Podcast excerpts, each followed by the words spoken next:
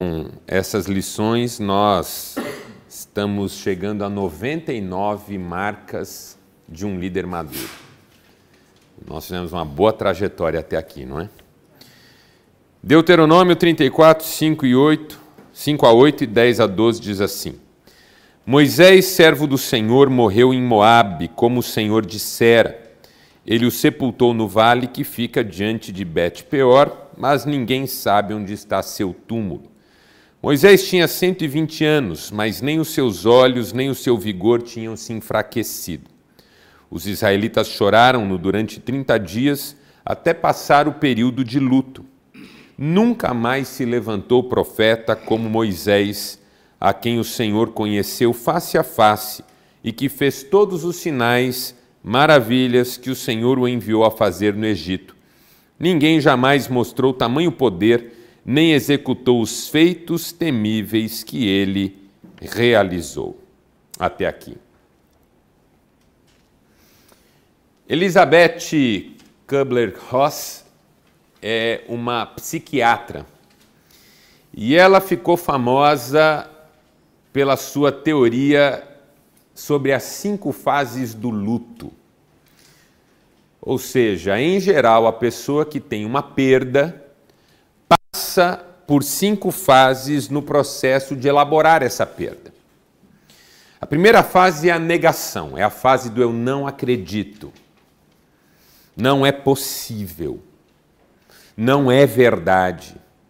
Não pode estar acontecendo isso. Veja, um luto nem sempre é relacionado à perda de alguém. Às vezes pode ser relacionado à perda de algo. Um emprego, por exemplo. Uma pessoa pode viver uma experiência de luto em função da perda de um emprego, da perda de uma oportunidade com a qual ela contava. Claro que a perda de uma pessoa é infinitamente mais intensa em termos de experiência emocional, mas dependendo de como nós nos relacionamos com aquilo que está à nossa volta, uma coisa perdida também pode ser de um sofrimento bastante grande. Então a primeira fase é a negação. Não aceito, não é verdade, eu não acredito nisso, isso não pode estar acontecendo. O tempo em que essa fase vai durar depende muito de cada um. Passada a fase da negação, a segunda fase que entra na sequência é a fase da raiva, a ira. A vida tá uma droga, agora eu não vou mais conseguir, é, por que, que Deus fez isso comigo? Eu odeio essa vida, eu queria ter morrido, eu preferia ter ido junto. É, a fase da raiva é uma fase que pode ser explícita ou, vamos dizer assim, oculta. Porque tem gente que demonstra raiva e tem gente que esconde. Tem gente que fala assim: ah, eu não, eu não passei pela fase da raiva. Na verdade, você recalcou, reprimiu a fase da raiva, engoliu. Porque é claro que toda perda nos deixa chateados. Então depende de o quanto nós controlamos a nossa vida emocional, mas a fase da raiva é essa fase em que a negação se transforma num sentimento ruim. Na minha dificuldade de lidar com aquela perda expressa em termos de sentimento ruim. E às vezes uma pessoa que não consegue expor o seu sentimento somatiza isso de outro modo. Então é muito comum uma pessoa que tem uma perda muito significativa, de repente, perder os movimentos de um membro ou de vários membros do corpo. Puxa, aquela pessoa, quando ficou sabendo, entrou em estado de choque. Não é por quê? Porque toda aquela avalanche de sentimentos foi canalizada na direção de um órgão ou do corpo e a pessoa somatizou. Raiva é um processo comum quando a gente perde. Passado esse estado ou essa fase da raiva, vem o que a Elizabeth Ross chamou de fase da negociação. Eu gosto de chamar de fase da chantagem emocional. Quando a gente diz assim, ah, eu daria tudo para que voltasse a ser do jeito que era. Ah, eu daria tudo para ter essa pessoa aqui de volta. No fundo, é como se a gente estivesse dizendo para Deus assim: ó, não tem um jeito, não dá para dar um jeitinho, Não dá para fazer alguma coisa para reverter isso? Será que eu não consigo voltar no tempo e reorientar essa trajetória? É a fase da negociação. A gente começa a pensar em. Po... Essa, é a... Essa é a vantagem dessa fase. A gente começa a pensar em possibilidades. A gente já começa a sair daquela fase desgraceira total para a fase: será que não tem algum jeito? Passada essa fase, vem a fase da depressão. E depressão, aqui na linguagem da Elizabeth, não é ah, aquela coisa clínica, médica, de um sujeito que está com depressão. É a depressão na linguagem mais psíquica, que diz o seguinte: a pessoa baixa e já começa a caminhar na direção de uma aceitação. É a fase da resignação. Sabe assim, quando você finalmente chega à conclusão que não tem jeito? Isso na linguagem psicanalítica é depressão. A Melanie Klein falava em posição depressiva, quando a criança finalmente entende que a vida é desse jeito e não de outro. E por isso ela começa a se relacionar com a vida como a vida é. Essa é a posição depressiva, é a posição em que a gente baixa a fantasia, baixa o ideal. E já que é isso, vamos em frente. E aí essa fase dá lugar à fase da aceitação, onde a gente toca a vida do jeito que ela pode ser tocada depois da perda experimentada. Porque depois de uma perda, se não fomos nós que fomos, nós temos que tocar a vida. Essas são as fases do luto é um jeito que a gente encontra de lidar com as perdas. E por que que eu achei interessante falar sobre isso? Porque nós estamos diante da morte de Moisés. Esse é o contexto da nossa lição de hoje e esse é o ponto da história em que nós chegamos. Moisés finalmente morreu. Porque ninguém é eterno. Uh, ninguém vai ficar aqui para sempre ninguém vai estar tá aqui para sempre. E, e, e, nem gente como Moisés. Porque tem gente que a gente até quer que vá embora rápido, não é? Mas tem gente que a gente fala, não, esse tinha que ficar um tempão. Mas nem uns nem outros vão ficar para sempre. Todos temos um tempo limitado nessa vida. E o que a gente faz entre um ponto e outro, ou seja, aquele ponto em que nós chegamos e o ponto em que nós vamos partir, é o que nos diferencia uns dos outros. Alguém já disse que nós temos duas certezas: que nascemos e que morremos. Agora, entre esses dois pontos, cada um vai viver uma experiência muito particular. Moisés morreu. Um líder espetacular, uma pessoa maravilhosa, um homem de Deus que fez a diferença na história, morreu. E a morte de Moisés implicou na vida do povo a passagem por todas essas fases. Porque não importa quão idosa uma pessoa morre, se ela era amada, os que a amavam não estavam preparados. É, isso eu aprendi no meu ministério como pastor, acompanhando pessoas em situação de perda. Não importa se estava doente, não importa se estava idoso, o ser amado é sempre uma perda significativa e a gente nunca se sente preparado para despedir de alguém que a gente ama. Moisés era um ícone na, na nação de Israel e as fases foram vividas por um e por outro de modos diferentes, mas certamente elas estiveram ali presentes. Alguém disse: Não, não acredito, não é verdade, cadê? Eu quero ver o corpo. Uma das formas de perda mais difíceis de lidar é a perda em que o corpo não aparece. É muito complicado, porque você fica sempre com aquela sensação de que alguma coisa pode estar errada nesse processo. É, eu já acompanhei pais que perderam filhos no rio e o corpo não foi encontrado. O drama dessa família, de um lado aceitar a ideia de que foi, mas de outro não ter um, um, um corpo para sepultar. E o que, que aconteceu na morte de Moisés? Deus sepultou Moisés e não disse para ninguém onde estava. Por quê? Porque gente é fogo, você sabe disso. Gente é fogo. Não nós aqui, nós aqui é bacana. Bom, a gente vem aqui na véspera, na véspera do feriado, na hora do jogo do Brasil, a gente é bom toda a vida. Mas gente em geral é fogo. Eu fico imaginando, Moisés morre, o povo sepulta, faz um túmulo.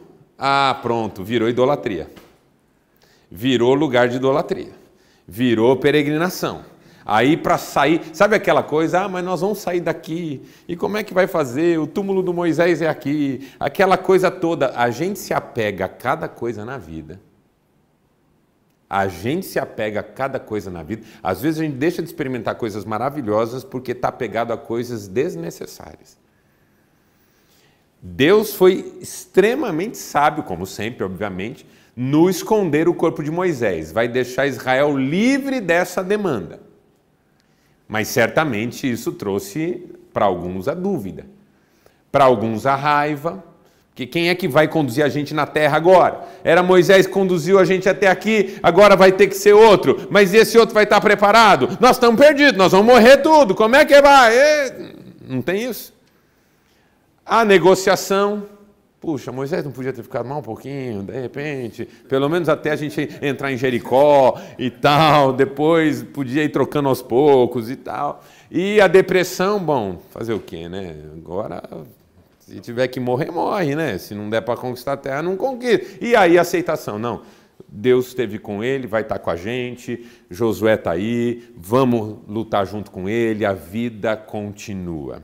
Moisés morreu e a vida continua. Essa é a bênção que a gente tem que se apropriar diante de toda perda. Por mais dolorosa que ela seja, a vida continua. Ah, mas um dia a gente vai, mas a vida vai continuar. E vai continuar, inclusive, para nós que sabemos para onde vamos. Tá certo? Então, essa é, esse é o contexto do nosso momento. Moisés morreu. Qual que é a tese? Líderes maduros fazem muita falta. E isso é uma benção. Por quê? Porque quem que não faz falta? Quem foi um peso. Uma vez alguém me procurou e falou, pastor, para mim está tão difícil, eu amava tanto a minha mãe. Falei, mas isso é uma benção. Pior seria se você dissesse, ai pastor, graças a Deus. É até feio falar, mas eu estou tão feliz. Porque, não é? E, e tem, claro que tem. Toda perda que causa sofrimento, ela tem o lado bênção de ser, por quê? Porque significa que eu estava diante de algo que tinha valor. Se eu perco algo que não tem valor, ah, eu tinha um chaveirinho. Tinha um chaveirinho do Corinthians. Perdi. Ah, tem problema. Agora, se eu tinha um chaveiro que foi do meu avô, que o, o, o, o meu avô passou para o meu pai no leito de morte, o meu pai passou para mim no leito de morte. Estou exagerando aqui, um chaveiro que passou de pai para filho no leito de morte, só eu para inventar uma história dessa. Mas assim, eu perdi, aí eu sofro. Por quê? Porque tem tudo que me faz sofrer, de algum modo, tem valor. Então, quando alguém parte e eu sofro, o meu sofrimento é um tributo. Se dois dias depois eu já estou lá, ô oh, gente, vamos jogar bola aí, tá tudo certo. Bom, que raio de perda foi essa? Foi só uma circunstância corriqueira, mas não. Se eu tenho que fazer um processo de elaboração profundo disso, eu estou diante de uma perda significativa. Então, assim, a falta que Moisés fez foi uma bênção. Por quê? Porque Moisés não era um peso. Moisés não era uma pessoa sem valor. Moisés não era um idoso é, perturbando todo mundo com suas queixas e reclamações. Não. Moisés era um homem cheio da graça de Deus, que fazia diferença, e toda pessoa que faz a diferença também faz falta quando não está. É igual quando você vai no churrasco. Aí tem aquele amigo que todo mundo gosta toda a vida e ele não foi. Faz falta. No trabalho, faltou ou saiu da empresa aquela pessoa que dava uma remada legal ou que fazia os outros remarem. Eu ouvi uma palestra uma vez do Valdez Ludwig em que ele fala assim: nunca demita o cara que bate o bumbo. Porque na, na empresa tem uns caras que bate o bumbo. Às vezes ele não é o que mais produz, mas a presença dele faz outros produzirem. O que, que é a ideia do bater o bumbo? Lembra daqueles barcos na, na, na, nas competições? Tem um sujeito que grita, mas antigamente era um sujeito batendo o bumbo para dar o ritmo. Então, no, no bater do bumbo, os caras remavam. E ele dava o ritmo, que você não rema de um jeito, outro rema do outro, um rema para frente, outro rema para trás, porque a gente é um barato, né? Assim, deixar. Então você tem lá um sujeito que põe o ritmo. Ele bate o bumbo. Esse cara é fundamental. Aí você pega e fala, ah, ele é o que produz menos, rapa daqui. Aí começa todo mundo produzir menos, porque de certo modo ele dava ritmo. Era o cara conciliador, era o cara que ajudava o colega, era o cara que tinha sempre uma palavra de ânimo quando todo mundo chegava cabisbaixo. Tem gente cuja importância nem sempre é a importância que os números atestam. E numa sociedade como a nossa, pragmática, em que os resultados são avaliados sempre estatisticamente, é muito difícil você reconhecer o valor de uma pessoa que bate o bumbo. Também não estou querendo falar sobre isso, mas o fato é que tem pessoas que fazem falta.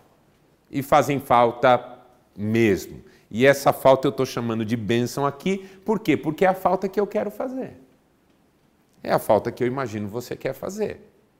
Não uma falta que inviabilize a sequência, mas que seja marcada pelo amor. Não faz falta? Puxa vida, que tristeza, não é? Não faz falta? Que tristeza. Então Moisés fez muita falta e isso foi uma bênção. Por isso a gente pode aprender algumas lições com ele. Primeiro, líderes maduros vão e deixam livres os que ficam. Essa é a primeira razão pela qual Moisés fez falta, porque ele foi bênção na vida das pessoas e as ajudou a serem elas mesmas. Sabe o que, que eu acho que acontece muito e vale a pena a gente pensar sobre isso? Tem pessoas que querem ser fundamentais. E às vezes trabalham para que ninguém sobreviva sem elas. Tem gente que faz isso. Centraliza, monopoliza, tudo é do seu próprio jeito, aquela coisa toda. Nada pode prescindir dela, por quê? Porque ela tem uma necessidade de ser fundamental. Como uma vez eu fui pregar numa igreja e o pastor está dizendo para mim: ah, eu vou sair de férias, tal, e eu estou pondo uns jovenzinhos para pregar. Eu falei: ah, tem uns jovenzinhos que pregam bem aqui na sua igreja? Ele falou: não, pregam mal para caramba. Eu falei: por que, que você vai pôr eles para pregar? Ele falou: eu sou louco de pôr alguém que prega bem? Se eu puser alguém que prega bem, quando eu voltar, não vão querer que eu volte? Ele falou brincando, mas não era tão brincando assim. E eu ri, mas eu ri com aquele jeito constrangido de quem estava diante desse tipo de gente. Se eu vou sair, eu quero que fique tudo horrível, para que ninguém consiga viver sem mim e quando eu voltar, todo mundo diga graças a Deus que você voltou. Então é o marido que sai para trabalhar de manhã e quando ele volta à noite, a mulher está descabelada, enlouquecida, os filhos estão tudo machucados, sangrando e brigando um com o outro, a sogra está endemoniada, mas isso não é culpa de ninguém, é normalmente é assim. É... A casa está de pernas para o ar e o cara lá no fundo tem a sensação de que se não é ele nessa casa, nada acontece. Deixa eu dizer para você uma coisa assim que às vezes eu vejo na prática. Essa pessoa vai ser exatamente aquela que não vai fazer falta. Sabe por quê? Porque quando finalmente ela partir, todos vão perceber que a vida é melhor sem ela, porque todo mundo se ajeita. A pessoa que vai fazer falta é aquela que incentivava o filho a crescer, que incentivava a mulher a ser a melhor que ela podia ser. É assim, ó. Tem maridos que sufocam suas esposas e tem maridos que projetam suas esposas. Tem pais que sufocam seus filhos e tem pais que projetam seus filhos. Tem pessoas que oprimem as outras pessoas, mas tem pessoas que catapultam as outras pessoas. Quem se acha que faz mais falta? Quem faz falta na sua vida, por exemplo? Quem sempre te inspirou a ser melhor ou quem subiu nos seus ombros e não saiu nunca mais? Por que, que Moisés fez falta? Porque ele fazia livres os que com ele conviviam. Faz falta para a gente gente que nos ensinou a ser gente melhor. Por isso, esse é o primeiro desafio da vida. É a gente fazer com que as pessoas que vivem perto da gente sejam pessoas melhores. Insistir para que elas cresçam, investir para que elas cresçam favorecer que elas cresçam. Liberdade, a coisa mais linda do mundo é você ser livre de mim eu ser livre de você. Porque é aí que a gente está junto por amor e não por obrigação. Se você tem uma namorada por obrigação, sei lá, deve pai dela, que amor? Nem ela sabe se tem amor aí, nem você sabe se tem amor aí. Por quê? Porque a obrigação suplanta essas coisas. Mas quando é voluntário, quando é por prazer, aí fica claro onde é que está a relação de amor. Eu acho que essa é a bênção de uma liderança frutífera. Ela é, ela é leve, ela é leve. E a leveza é uma bênção. Moisés foi um líder que deixou todos livres, ou seja, ele morre e o povo conquista a terra. Ele não morre e o povo morre junto. Na política, eu acho que talvez seja um ambiente onde isso acontece mais grosseiramente. É só um político sair do poder, o outro faz questão de matar tudo que ele fez até o último dia. Isso é escravidão. A necessidade de cada um se impor sozinho, fazer só o que lhe convém, só o que vai perpetuar o seu próprio nome. Essa é a coisa do terror no mundo. Por que, que terrorista, quando chega num lugar, acaba com todos os monumentos. Para acabar com a lembrança, para acabar com a história, para acabar com os vínculos afetivos. Quando um político entra no poder e a primeira coisa que ele quer é acabar com a memória do anterior, ele é um terrorista. É um terrorista. Por quê? Porque ele quer acabar com os vínculos, com os afetos, com as coisas boas. O cara estava construindo um viaduto. Agora o viaduto está na metade. Aí o outro assume e faz o viaduto voltar. Mas que raio é isso? Ah, não, não, não vou concluir a obra do outro, não. Mas por que não? É esse mundo mesquinho. Moisés morre e o povo conquista a terra. Por quê? Porque a vida continua. Vão e deixam livres os que ficam. Algumas dicas. Esses líderes vivem sem vitimismos, porque um jeito da gente pesar sobre o outro é fazendo papel de vítima. Ai, coitado de mim. Ai, porque ai, é, é, difícil minha vida. Ai, eu tenho que fazer tudo. Não tem gente que fala isso? Ai, eu tenho que fazer tudo sozinho. Ai, como é complicado. Gente que reclama demais, que é sempre vítima, esse tipo de gente pesa.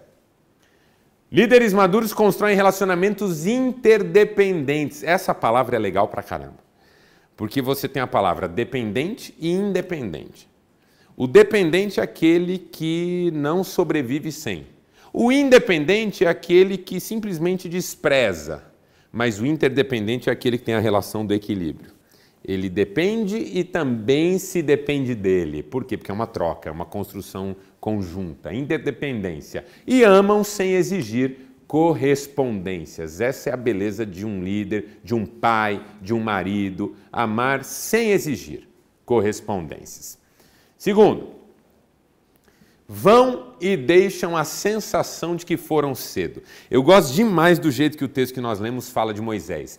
Morreu com 120 anos e o seu semblante era de um sujeito em pleno vigor. Eu acho legal por quê? Porque no fundo o que está se dizendo é Moisés morreu com 120 anos, mas morreu cedo. Podia ter ficado mais. Eu estava no hospital esses dias, tinha acabado de, de fazer uma palestra lá para a turma do hospital, e no que eu estava saindo pelo saguão, encontrei uma pessoa conhecida estava chorando. Aí eu falei: O que, que aconteceu? Ela falou: Minha mãe acabou de morrer. Aí abracei, orei com ela. A mãe dela tinha 95 ou 96 anos.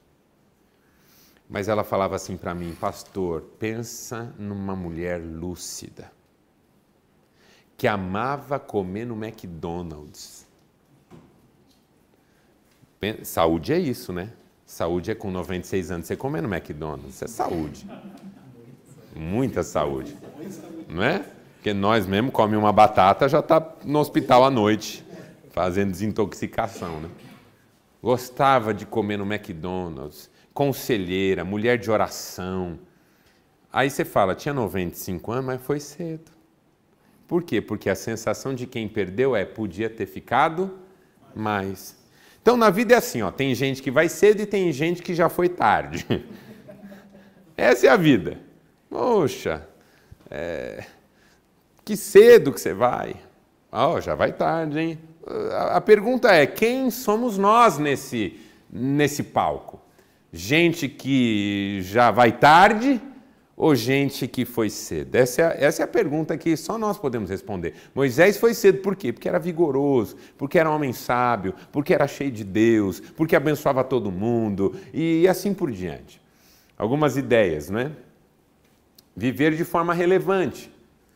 Porque se você vive de forma rele relevante, não importa se você tem 100 anos, 120 como Moisés, vai cedo. Por quê? Porque a sua lacuna vai ficar.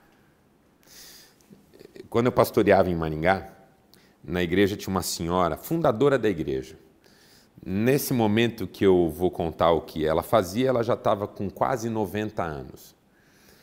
Com 80 e cacetada, ela aprendeu a usar computador porque ela via as netas usando e pediu para as netas ensinarem. Aí ela começou a usar computador. Aí ela aprendeu a pesquisar na internet, ela aprendeu a mandar e-mail, ela aprendeu a eh, mandar links, ela aprendeu a mandar arquivos e ela me mandava e-mail toda semana. Um dia encontrei ela e falei assim: minha irmã, eu vou pôr a senhora como spam, que a senhora está lotando a minha caixa postal. E ela sabia o que era um spam. Fosse pastor, não faça isso porque o que eu mando pastor é coisa séria. E era verdade. Ela me mandava assim, ó, pastor, estava aqui orando e pensando, e se a gente tentasse organizar um evento pela unidade dos pastores na cidade? Aí nós organizamos. Pastor, estou pensando aqui, a nossa fundação não podia ter um projeto nessa área. Aí você pensa assim, ela dava ideia e tirava o corpo fora? Não. No encontro ela estava lá, usava a palavra, na fundação ela participava, ela participava. Pensa numa mulher relevante. Ela é viva ainda e continua relevante. Então, assim, não importa quando ela vai, quando ela for, terá ido cedo. Por quê? Porque a relevância que faz com que não seja a hora da gente ir, embora a hora da gente ir é a hora da gente ir porque Deus é que a conhece. Bons exemplos, porque às vezes uma pessoa nem está mais com vigor físico, mas ela tem bons exemplos na sua biografia, na sua trajetória, ela inspira você. Ah, lá no grupo de mulheres em, em Maringá, o grupo de mulheres que eu reúno lá é às 15 horas, é um grupo de 250 mulheres, é bem legal. E, e uma vez uma senhorinha falou assim para mim: Ah, pastor, tão bonitinho, o senhor aqui com as mulheres à tarde, com os homens à noite, porque pastor não tem sexo, né? Eu falei: Não, tem não, nós é anjo, entendeu? Então tem um grupo lá bem legal de mulheres. E aí, toda quarta-feira chega lá uma senhorinha, ela já tem mais de 80 anos, ela vai a pé, ela anda mais de 30 minutos para chegar no lugar da reunião. Chega sempre sorridente, sempre feliz, sempre cumprimentando todo mundo, sempre testemunhando alguma coisa. O que, que ela é para os outros? Exemplo. Porque tem gente que chega atrapalhada, tem gente que chega reclamando da vida, tem gente que fala, ai meu Deus, quase que eu não vim porque o meu cachorro resolveu latir e tal. E tem gente que você sabe como é que é, né? Mas ela não. Bom exemplo. Aí teve um dia que ela chegou lá e falou, pastor, vim a pé. Eu falei, tá brincando, irmã? Vem a pé? Falou, vim. Aí tinha uma do lado e falou, ah, e eu para vir de carro venho numa má vontade, mas eu vou mudar. Por quê? Porque estava diante de um bom exemplo. Falam com sabedoria. Porque tem uma coisa da maturidade que é a sabedoria. Não necessariamente, porque tem gente que tem idade, mas não tem nem maturidade nem sabedoria. Mas tem gente que tem idade, maturidade e sabedoria. E quando a gente conhece uma pessoa dessa, uma vez uma, uma jovem de vinte e poucos anos falou, pastor, queria que você fosse visitar meu avô. Falei, é, quantos anos ele tem? Ah, tem 80 e pouco. Eu falei, ah, vamos visitar. Imaginando assim, que ele estava doente ou qualquer coisa assim, né? Eu falei, mas por que, que você quer que eu visite seu avô? Ah, pastor, porque você vai gostar demais dele. Ele tem uma sabedoria, você vai gostar de conversar com ele. Eu achei tão legal. Não estava doente, não é para levar extremunção, não é nada disso.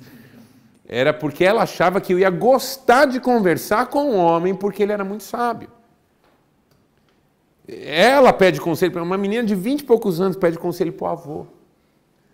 E é tão legal como a vida dá oportunidade para a gente, né? Talvez você não tenha sido um pai conselheiro e seu filho hoje já é grande.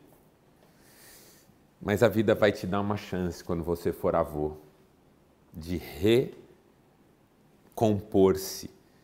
Você não vai recuperar o tempo perdido, mas vai recompor-se, vai ressignificar-se, vai refazer-se para ser um conselheiro de um neto não é? Claro que os jovens aqui estão pensando, ah, isso está muito longe. Não sabemos, né? Não sabemos. Porque hoje em dia você tem gente que tem filho com 40 e tem gente que tem filho com 15, né? Então nunca se sabe. Na, numa igreja que eu pastoreei, tinha uma, uma, uma moça, uma moça, porque ela era mais nova que eu. eu. Eu, na época, tinha 38 anos, ela tinha 36. E ela já era avó. Porque ela tinha tido filho com 17 e a menina dela teve filho com 16. E ela tinha um netinho já, menino, criança, correndo na igreja. 36 anos. Mais nova que eu. E que todos que estão aqui quase. A gente nunca sabe o que a vida reserva para nós. Mas uma coisa a gente sabe: que a gente pode pedir sabedoria para Deus, para seja o que for que a vida nos ofereça, a gente enfrente com sabedoria. E esbanjam alegria. Eu acho que esse também é um tipo de gente que faz falta. Gente que esbanja alegria. Porque gente que esbanja tristeza é duro, hein? Pensa aquele cara nhaca. Não tem gente nhaca? Espalha roda, não tem um espalha roda? Tá lá a roda, o pessoal falando, e aí, vamos ser campeão amanhã ou não? Tal, aquela coisa, chega uns palmeirenses lá. Desculpa, é, não aguentei. Chega lá um palmeirense, né? E aí. Fala, tudo bem?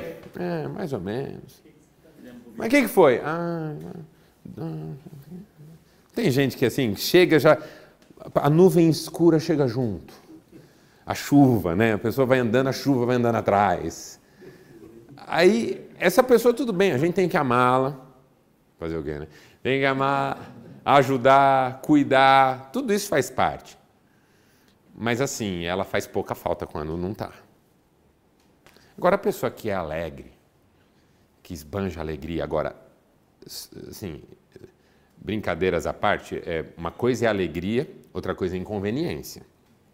Porque tem gente que gosta de rir dos outros. E isso não é alegria. Eu, eu tenho tentado sempre fazer essa distinção porque a gente está numa geração que ri da desgraça alheia. É só pegar os programas humorísticos hoje na TV. É um festival de constranger, de, de levar ao limite da paciência, de assustar, de eu particularmente não gosto. Eu gosto daquela coisa sempre mais simples, mais leve, do rir de si mesmo. Eu acho que isso é gostoso. Quando a gente, quando a gente consegue rir da gente, quando a gente consegue ser feliz de graça. Porque essa coisa de gente que é eu perco amigo e não perco a piada, tem que tomar cuidado. É, eu, eu, eu gosto de brincar, eu, eu, eu me sinto uma pessoa livre para brincar, mas às vezes eu fico me perguntando se, se é conveniente.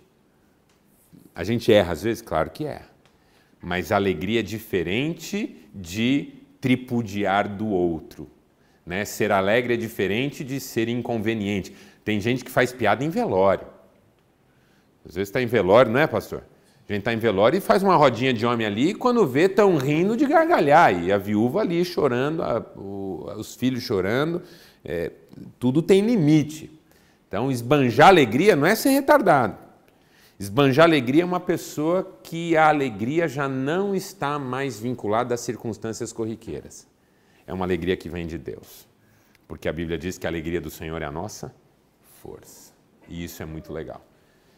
Finalmente, para a gente terminar, não vai dar tempo de passar o vídeo, tá, John? A gente deixa para outro dia? Pode? Nunca aconteceu isso, mas uh, por mim pode. Então, sobre essa alegria de estar colaborando com os outros demais, e que às vezes você deixa para lá isso, né? E não conta, por exemplo, Mateus 31, 46. Como é que ficaria isso? Eu posso desprezar essa pessoa? Você citou o que, Mateus? 31, 46. Dá uma conferida, porque Mateus vai só até o capítulo 28. É, diz lá que. Ele diz que você tem que amar a todos, Ah, sim. independência. Não, então, é o que eu estou dizendo. A questão não é se eu vou amar ou não vou amar o sujeito triste. É claro que eu vou amar. A questão é que ele não faz falta. Até porque a tristeza não faz falta. A tristeza não faz. Ninguém sente falta da tristeza. Né? Ai, como a vida era boa quando eu era triste. Não. Quando a vida era boa quando eu era alegre. Alegria faz falta. Então, eu vou, eu vou cuidar do entristecido, eu vou amá-lo, eu vou orar por ele. Mas a falta que alguém faz, faz pela alegria, não pela tristeza. Entendeu? É nesse sentido que eu estou dizendo. Três, vão e deixam um legado único. Porque outra coisa legal que se fala nesse texto sobre Moisés é: nunca mais levantou-se profeta como Moisés. Claro que quando a Bíblia diz nunca mais levantou-se profeta como Moisés, Moisés é um sujeito único na história. Mas vamos trazer isso para o nosso, nosso contexto. É, os nossos filhos talvez digam: nunca conheci alguém que nem meu pai. Nunca conheci alguém tão, tão generoso quanto meu pai. Vo- Você já deve ter falado assim de alguém que você amou muito e que já foi. Nunca conheci alguém como. Então, assim, a Bíblia fala de Moisés de um jeito total, mas a gente fala das pessoas de um jeito mais particular.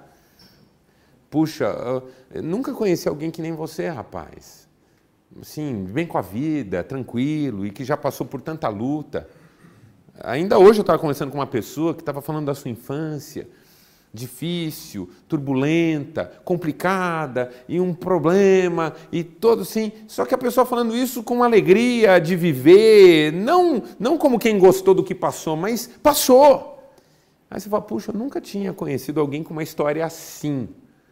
Eu acho que é isso que é legal. Vão e deixam um legado único, porque você pode não fazer tanto quanto o outro fez, mas o que você fez é único, porque ninguém podia fazer como você fez. O nosso lugar único na vida é igual estar aqui nessa sala agora. Pega, dá, dá uma olhada rápida para quem está à sua esquerda. Ainda bem que a maioria sabe qual que é a esquerda. Dá uma olhada rápida para quem está à sua direita. Dá uma olhada para quem está à frente e, se quiser, dá uma olhada para quem está atrás. A maioria não quis. Essa brincadeira boba é só para mostrar para você o seguinte: o lugar que você ocupa nessa sala é único. Porque ninguém está à direita dessa pessoa e à esquerda dessa. Ninguém está à frente dessa e atrás dessa. Só você. Então, o lugar que você ocupa nessa sala é único. Você não é insubstituível, você não é melhor que todo mundo, mas o lugar que você ocupa nessa sala é único. Na vida é a mesma coisa. Você não é insubstituível, não é melhor que todo mundo, mas o lugar que você ocupa é único. Porque ninguém é o filho mais velho do meu pai e da minha mãe, só eu. Ninguém tem o, o, a minha história de vida, só eu. Ninguém pode contribuir com esse mundo do jeitinho que só eu posso contribuir. Cada um pode contribuir de um jeito e tem muita gente que contribui muito mais do que eu, muito mais. Eu fui pregar esse final de semana numa igreja em Campinas, pastoreada por um pastor queridíssimo, e fui ciceroneado por um dos pastores auxiliares dele, que me contou a história dele, tudo que ele faz. Eu fiquei muito fã do homem. Muita relevância, muito empreendedorismo, muita visão. Eu não tenho essas características, eu não tenho a abrangência que ele tem ministerial, eu não sou o que ele é para o cenário. Ele é uma pessoa muito importante no contexto, eu respeitei, eu não faço um terço do que ele faz. E ele já tem mais de 70 anos e é uma energia maravilhosa, um amor a Deus. Só que mesmo eu não fazendo tanto quanto ele, o que eu estou fazendo é único. Pode melhorar? Pode, mas é único. Por isso ninguém pode roubar de você a sua consciência do valor que você tem. Porque mesmo que você esteja desacreditado, desanimado, chateado, desmoralizado, você ocupa um lugar único na história. E só você, nesse lugar, pode fazer o que Deus quer fazer através de você nesse lugar. Legado único é um legado de excelência, porque a mediocridade não faz falta. A mediocridade é aquilo que você encontra toda hora, é a excelência que faz falta. É um legado de amor, porque a indiferença não faz falta, ela é indiferente. O amor faz falta. E é um legado de fé, porque a incredulidade também não faz falta. A fé é que faz falta. Líder da semana, Joana Dark. É, tem pouca informação sobre essa mulher, não se sabe nem mesmo a idade dela, porque quando ela foi condenada à morte, alguém perguntou a idade dela, ela disse: Eu tenho 19 anos mais ou menos, porque não se sabia o ano que ela tinha nascido, ela não sabia. Ela foi uma chefe militar na Guerra dos 100 Anos, tem, tem fatos curiosos sobre essa participação dela. E uma frase que entrou para a história que ela disse é essa aqui: Todo homem dá sua vida pelo que acredita. Há quem acredite em pouco ou em nada e dá sua vida por esse pouco ou nada. Tudo que temos é a nossa vida e a vivemos como acreditamos que devemos vivê-la. E então ela se vai. Mas renunciar ao que se é e viver sem acreditar é mais terrível do que morrer mais terrível até que morrer jovem. Bonita frase, né? Então, espetacular. Frase forte. Muito boa. E palavra de Jesus Cristo. Agora vou para ti, na oração que ele fez em João 17. Mas digo essas coisas enquanto ainda estou no mundo, para que eles tenham a plenitude da minha alegria. Eu sei que vou, mas enquanto não vou, eu alegro os meus. Legal, né? Eu sei que vou, mas enquanto eu não vou, eu alegro os meus. É isso. Vamos ficar em pé e vamos orar. E lembrando, temos só duas reuniões agora. Semana que vem e a outra. Convide alguém. Vamos tentar trazer o máximo de pessoas na última reunião. Aí o cara fala assim: puxa, por que você não me convidou antes? Ah, só para você vir numa só mesmo e não ficar vindo um monte de vezes, entendeu? Vamos trazer os nossos amigos, a gente vai entrar em contato com quem veio no começo e depois acabou precisando se distanciar, para a gente fazer uma festa bonita aqui no último dia, tá joia? E acessa lá o YouTube para você ver o vídeo que eu ia mostrar e não deu certo, e também a nossa rede social lá no Facebook para você acompanhar as informações, tá bom? Pai, obrigado por esse momento, obrigado pela reunião que tivemos, obrigado pela certeza que nós temos de que a nossa vida vale a pena. Um dia nós estaremos com o Senhor para sempre.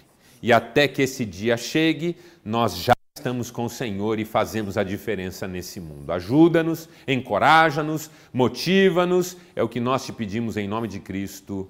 Amém. Amém. Amém. Valeu, gente. Deus abençoe. Obrigado. E até. Boa semana para você. Boa semana. Até terça-feira que vem, se Deus quiser.